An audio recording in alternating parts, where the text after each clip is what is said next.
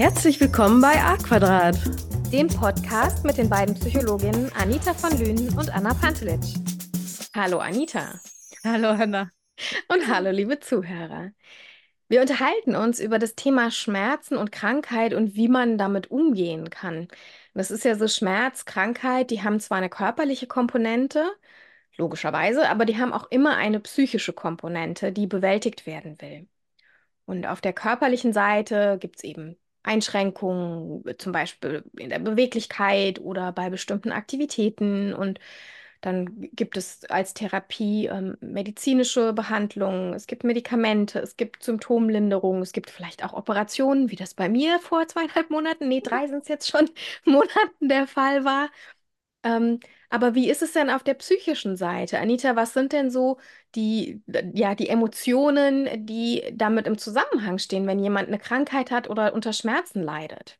Naja, kommt auf den Schmerz an, äh, wie lang der ist, wie intensiv der ist, ähm, in welchem Ausmaß der vorhanden ist. Manche spüren auch Schmerzen tatsächlich nicht. Es gibt Menschen, die diese Rezeptoren, diese Nozirezeptoren, die wir überall verteilt haben, das sind diese schmerzempfänglichen Rezeptoren gar nicht so aktiviert haben. Oder ich weiß gar nicht, ob es, welche gibt, die es gar nicht haben. Das weiß ich jetzt gerade nicht. Aber auf jeden Fall Leute, die nicht so schmerzempfindlich sind.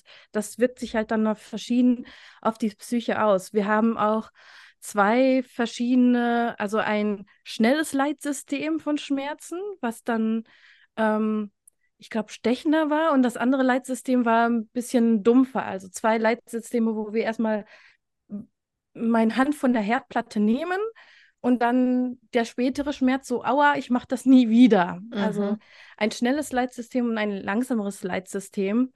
Und ich, die Dauer des Schmerzes, finde ich, wirkt sich insofern auf die Psyche aus. Wenn das ein kurzer Schmerz ist, denke ich mir so, okay, aua, das mache ich nie wieder. Aber ich denke, also ich habe das erlebt, ich habe ein Praktikum Schmerztherapiezentrum gemacht, wenn der Schmerz chronisch ist und mhm. jeden Tag oder über sehr längeren Zeitraum, kann das ziemlich zermürbend werden und dass man auch ja sich Sachen aneignet, die auch nicht so ganz förderlich sind, um mit dem Schmerz umzugehen. Also dass man sich quasi ein Schmerzgedächtnis auch antrainiert, nicht nur durch die psychische Komponente natürlich auch, ähm, auch. Aber wenn ich mich schlecht fühle, ziehe ich mich eher zurück und sitze vielleicht mehr. Und wir wissen ja, Bewegung oder zumindest körperliche Tätigkeiten äh, helfen jetzt, um auch mit Schmerzen besser umzugehen. Zumindest halt so, so moderate Bewegung oder auch ähm, Ernährung. Ne? Es gibt entzündliche Lebensmittel oder entzündungshemmende Lebensmittel.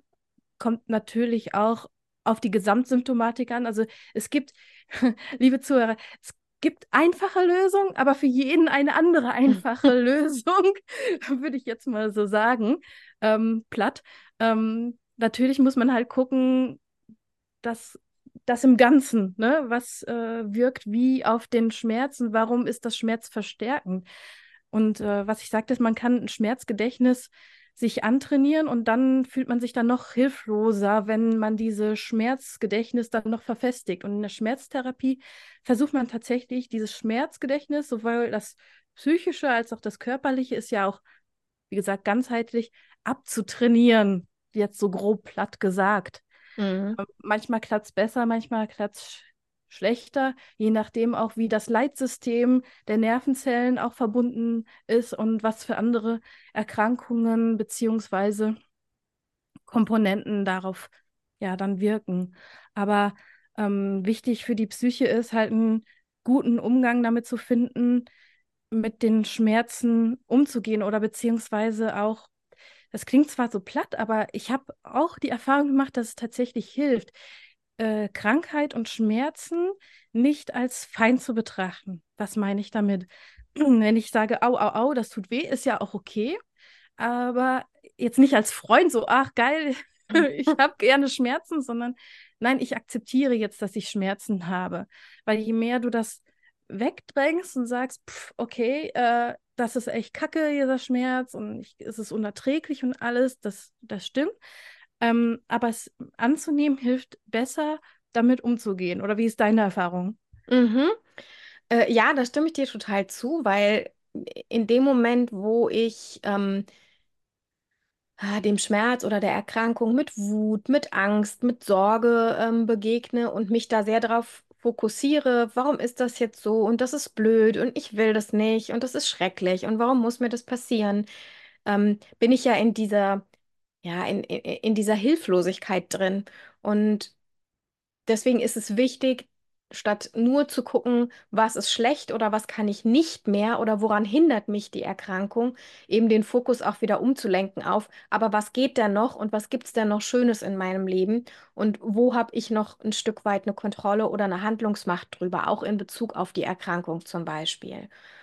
Und ähm, ja, es entstehen eben oft diese Fragen nach dem Warum, warum ich und wieso muss es sein und wie geht es jetzt weiter, wo, wo führt mich das hin? Ne? Also vielleicht auch, wenn es eine schwerwiegende Erkrankung ist ähm, oder Symptome sind, die mir Sorge machen, nicht zu wissen, was bedeutet das jetzt für mich? Also heißt das jetzt irgendwie, ich sterbe oder heißt das, ich sieche vor mich hin oder da sind ja oft ganz viele Ängste dann, wenn wir Symptome haben. Aber bevor ich darauf eingehe, wollte ich ganz kurz nochmal auf dein äh, Schmerzgedächtnis zurückkommen. Ich bin prinzipiell kein großer Freund von ähm, Medikamenten, die man in der Apotheke bekommt. Mhm. Aber weil ich eben auch darum weiß, dass sich ein Schmerzgedächtnis auch körperlich ausbilden kann, sage ich, wenn jemand Schmerzen hat, sollte er die nicht über längere Zeit aushalten, sondern dann ist es tatsächlich sinnvoll, ein Schmerzmittel zu, zu nehmen, um diese Weiterleitung von Schmerz zu Mhm. unterbrechen, um da eben nicht dafür zu sorgen, dass die Nerven irgendwann so ein Dauerfeuern haben. Also Mhm. das sollte man, genau. Und so, so eine Fettschicht, also die Myelinschicht, die dann noch dichter wird. Für die Leute, die ähm, das nicht wissen, das hilft, dass die Weiterleitung schneller und stabiler funktioniert. Mm, Ne? genau, Ja. und dementsprechend bin ich da absolut dafür zu sagen, man sollte auch mal ein Schmerzmittel nehmen, wenn man eben unter Schmerzen leidet, um einfach das zu unterbrechen. Man darf eben nicht denken, dadurch ist es weg. Es ist einfach nur eine Unterbrechung der Reizweiterleitung, wenn wir ein Schmerzmittel einnehmen. Ähm, Das heißt, es ist rein auf der symptomatischen Ebene und man muss schon gucken, dass die Ursache, die eben den Schmerz oder die Symptome verursacht, ähm, dass die beseitigt wird oder dass man da dran geht. Aber Schmerzmittel sind ähm, ja etwas, um zu verhindern, dass sich dieses Schmerzgedächtnis ausbildet. Ähm, was ich wichtig finde, wenn jemand Symptome entwickelt, vielleicht eine Krankheit bekommt, Schmerzen hat, ist immer der Punkt Psychoedukation. Mhm. Das heißt, Informationen, um eine Orientierung zu bekommen und sich mit dem auseinandersetzen zu können, was da jetzt auf einen zukommt. Weil wenn ich eben bestimmte Symptome habe und vielleicht eine bestimmte Erkrankung ähm, sich bei mir entwickelt hat, muss ich wissen, was auf mich zukommt. Einfach damit ich dann nicht komplett überrascht bin ähm, von Sachen, die passieren, von Körpersymptomen, die auftreten, damit ich das ein Stück weit einordnen kann eben. Ja, und äh, diese ähm, Hilflosigkeit kann es, wie gesagt, halt verstärken. Wie du sagst, wenn ich, je mehr ich weiß, desto eher weiß ich, ne, womit kann ich rechnen und dadurch entsteht keine Hilflosigkeit und ein bisschen weniger Stress, weil ich ja weiß, was auf mich zukommt. Ja. Ne? Das Einzige, wo ich sage, seid bitte vorsichtig, ist, gebt es nicht in die Suchmaschine ein. Nein, Das ist immer, das ist echt immer ein bisschen doof, ja. Also Dr. Google, ähm, wenn man im Internet guckt, kommt vieles, was einfach nicht stimmt, was ähm, gar nichts damit zu tun hat, was überzogen ist, was Angst macht und, und, und. Und man kann das dann vielleicht nicht einordnen. Das ist also nicht besonders konstruktiv da bei der Bewältigung. Das heißt, Psychoedukation im Sinne von sich mit jemandem austauschen darüber, der davon Ahnung hat.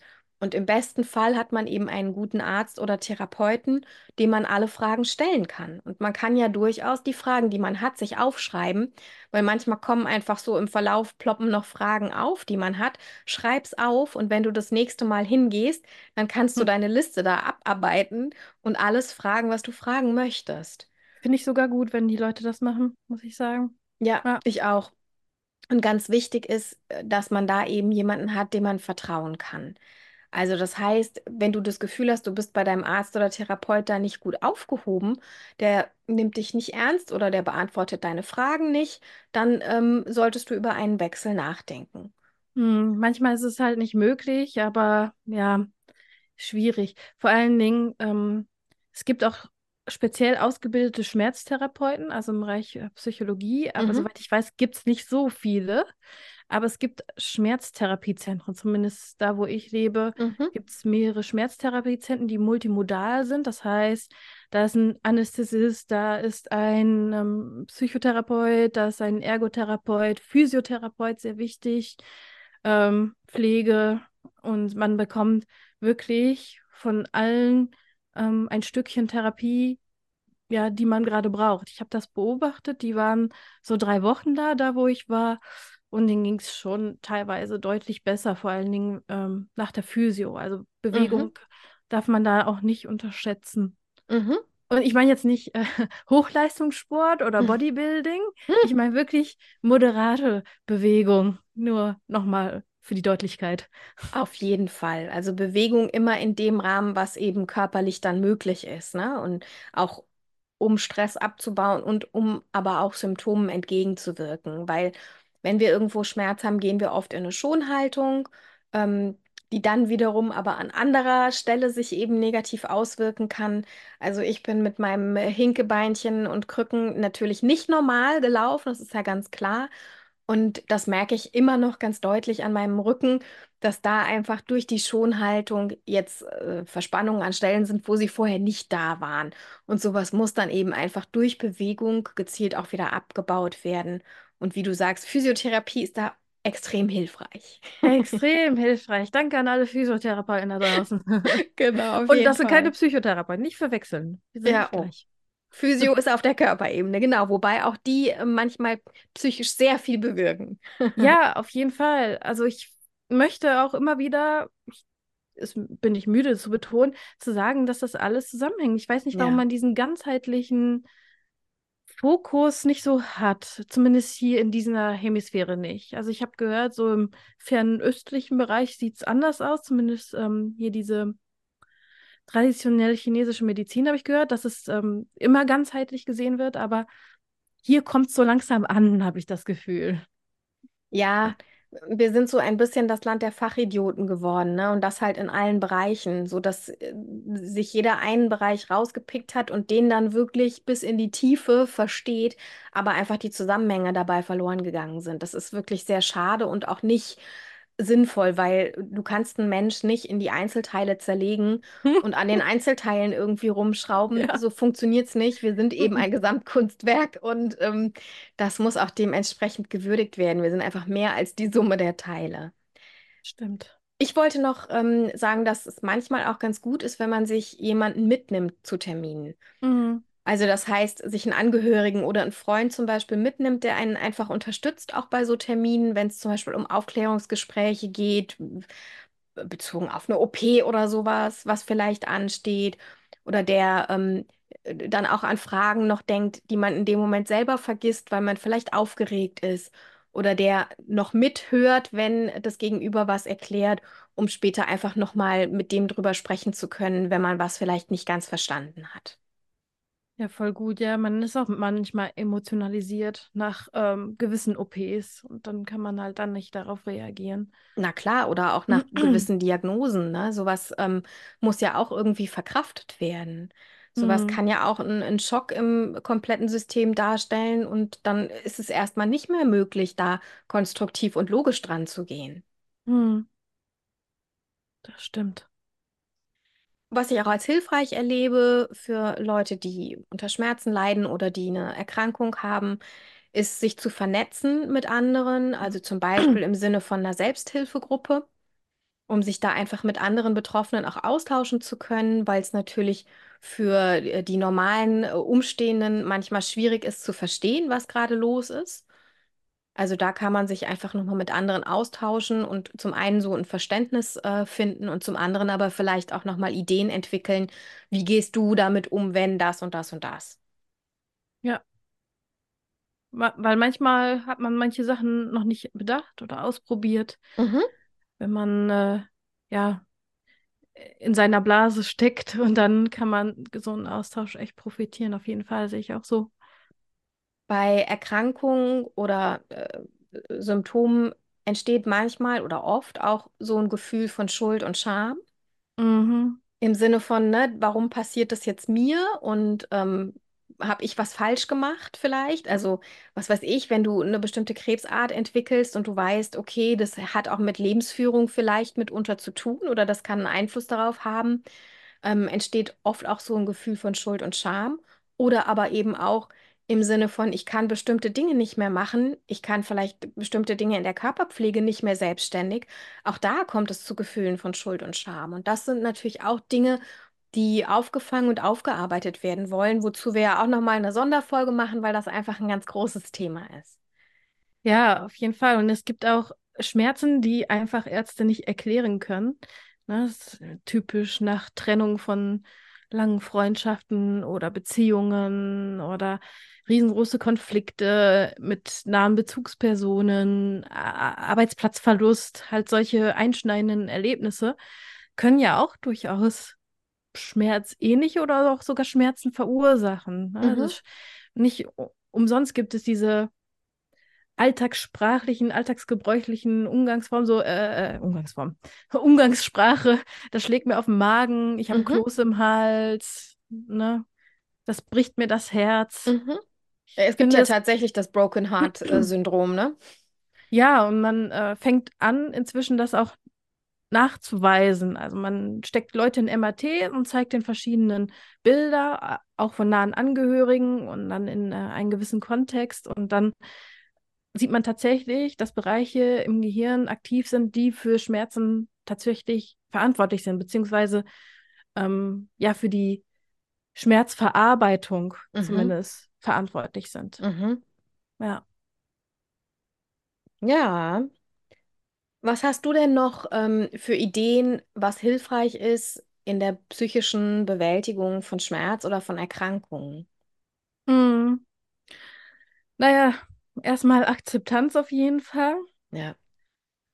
Was wir gesagt haben, recherchieren. Also, aber in Gruppen, wo ich weiß, also ich würde nicht alleine recherchieren, wie du gesagt hast, sondern auch zusammen mit jemand anderen oder zumindest bestätigen lassen oder ne, mich, mir qualifizierte Informationen zukommen lassen, weil manchmal interpretiert man auch Sachen falsch oder noch größer, als sie tatsächlich sind, weil die Angst da einem reinredet. Ähm, ich finde, Schreiben ist sehr heilsam. Mhm. Also so, so ein Zuversichtstagebuch, zumindest wenn man chronische Schmerzen hat, dass man sein, ich, also das englische Wort sagt mir mehr so, sein Mindset ein bisschen äh, umprogrammiert, dass man halt mehr die Sachen sieht, die auch funktionieren, um halt in die Selbstwirksamkeit zu kommen. Was auch Anna sagte, in die Selbstwirksamkeit zu kommen, ist immer gut. Und ähm, beziehungsweise bei Wunden, da weiß man ja, dass es irgendwann verheilt. Auch zu wissen, das hat, das ist nicht endlos, das hat eine endliche Zeit.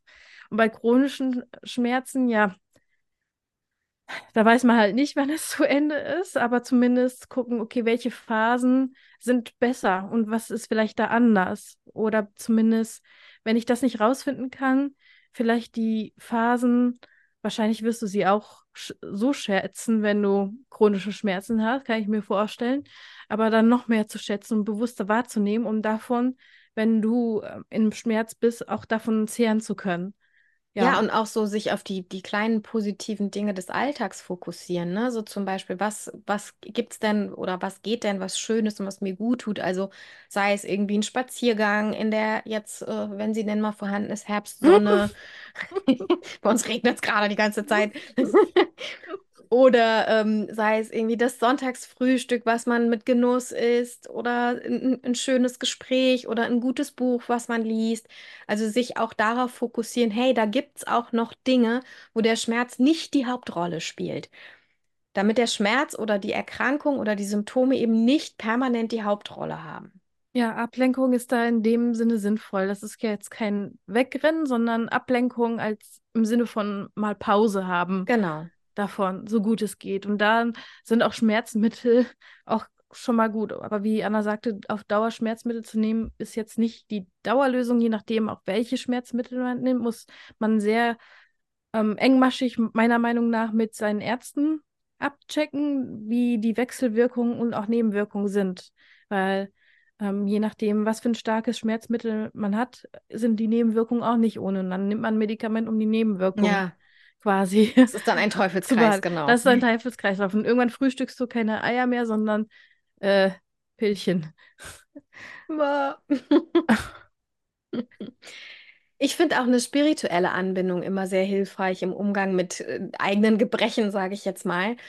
Und da ist egal, ob das jetzt konfessionell gebunden ist oder nicht konfessionell gebunden ist, in dem Moment, wo ich mich eingebettet fühle, spirituell und angebunden an etwas, was irgendwie größer ist als ich, ähm, hat das nochmal einen sehr entlastenden Effekt. Hm.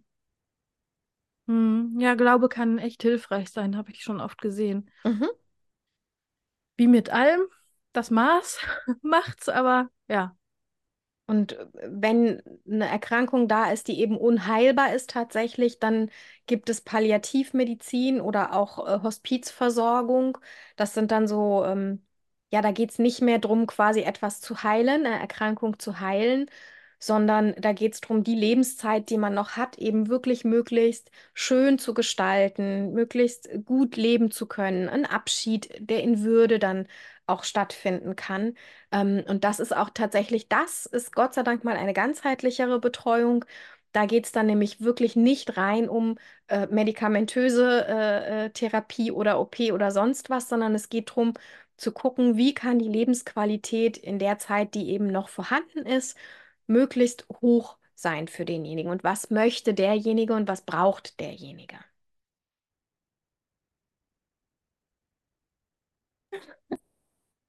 Und was kann ich noch davon umsetzen, wie du, wie du sagtest, ne? Was Mhm. ist realistisch, um die Lebensqualität hochzuhalten? Weil natürlich geht nicht mehr alles, wie ähm, vor allen Dingen im Hospiz und Palliativ nicht mehr alles, was ich gerne möchte. Aber ich glaube, die Bedürfnisse werden dann immer kleiner, wenn je mehr ich ja dem Ja, Ende und, zugehe. und ähm, äh, ge- genau darum geht es eben, wenn du jemand bist, der immer gerne draußen in der Natur war und Hm. spazieren gegangen ist und das geht vielleicht nicht mehr, weil du nicht mehr spazieren gehen kannst, rein körperlich, dann gibt es aber zum Beispiel die Möglichkeit, dass du äh, einfach draußen dich gemütlich hinsetzen kannst in die Sonne. Oder wenn das nicht mehr geht, dass man zumindest irgendwie guckt, man macht das Fenster auf. Oder weißt du, also es gibt immer Möglichkeiten, die werden vielleicht ein bisschen kleiner als das, was mal möglich war.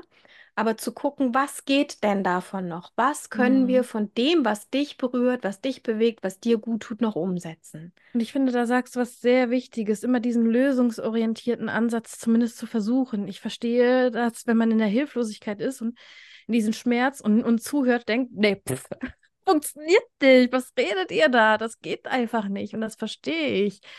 Und äh, ich finde es auch völlig äh, legitim, auch mal in diesem Schmerz zu sein und auch mal zu meckern, zu jammern, zu weinen.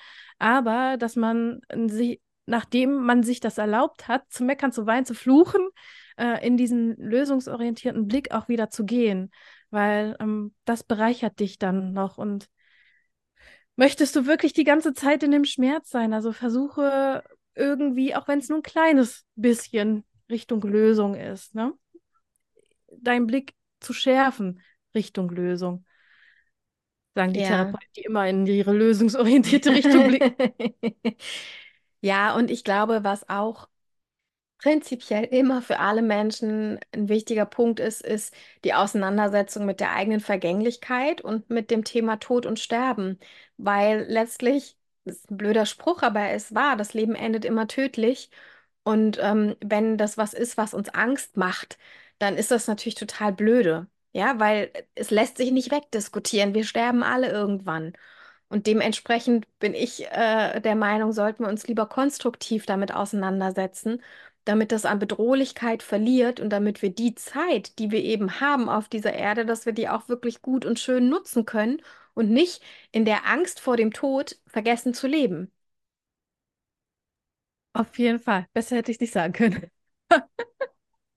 Damit wäre ich eigentlich mit meiner Weisheit am Ende angekommen zu diesem Ich auch. Thema. Ich auch.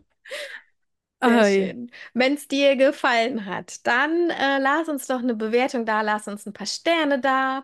Du kannst auch gerne einen Kommentar schreiben. Bei Spotify gibt es ja eine Möglichkeit, interaktiv zu kommentieren.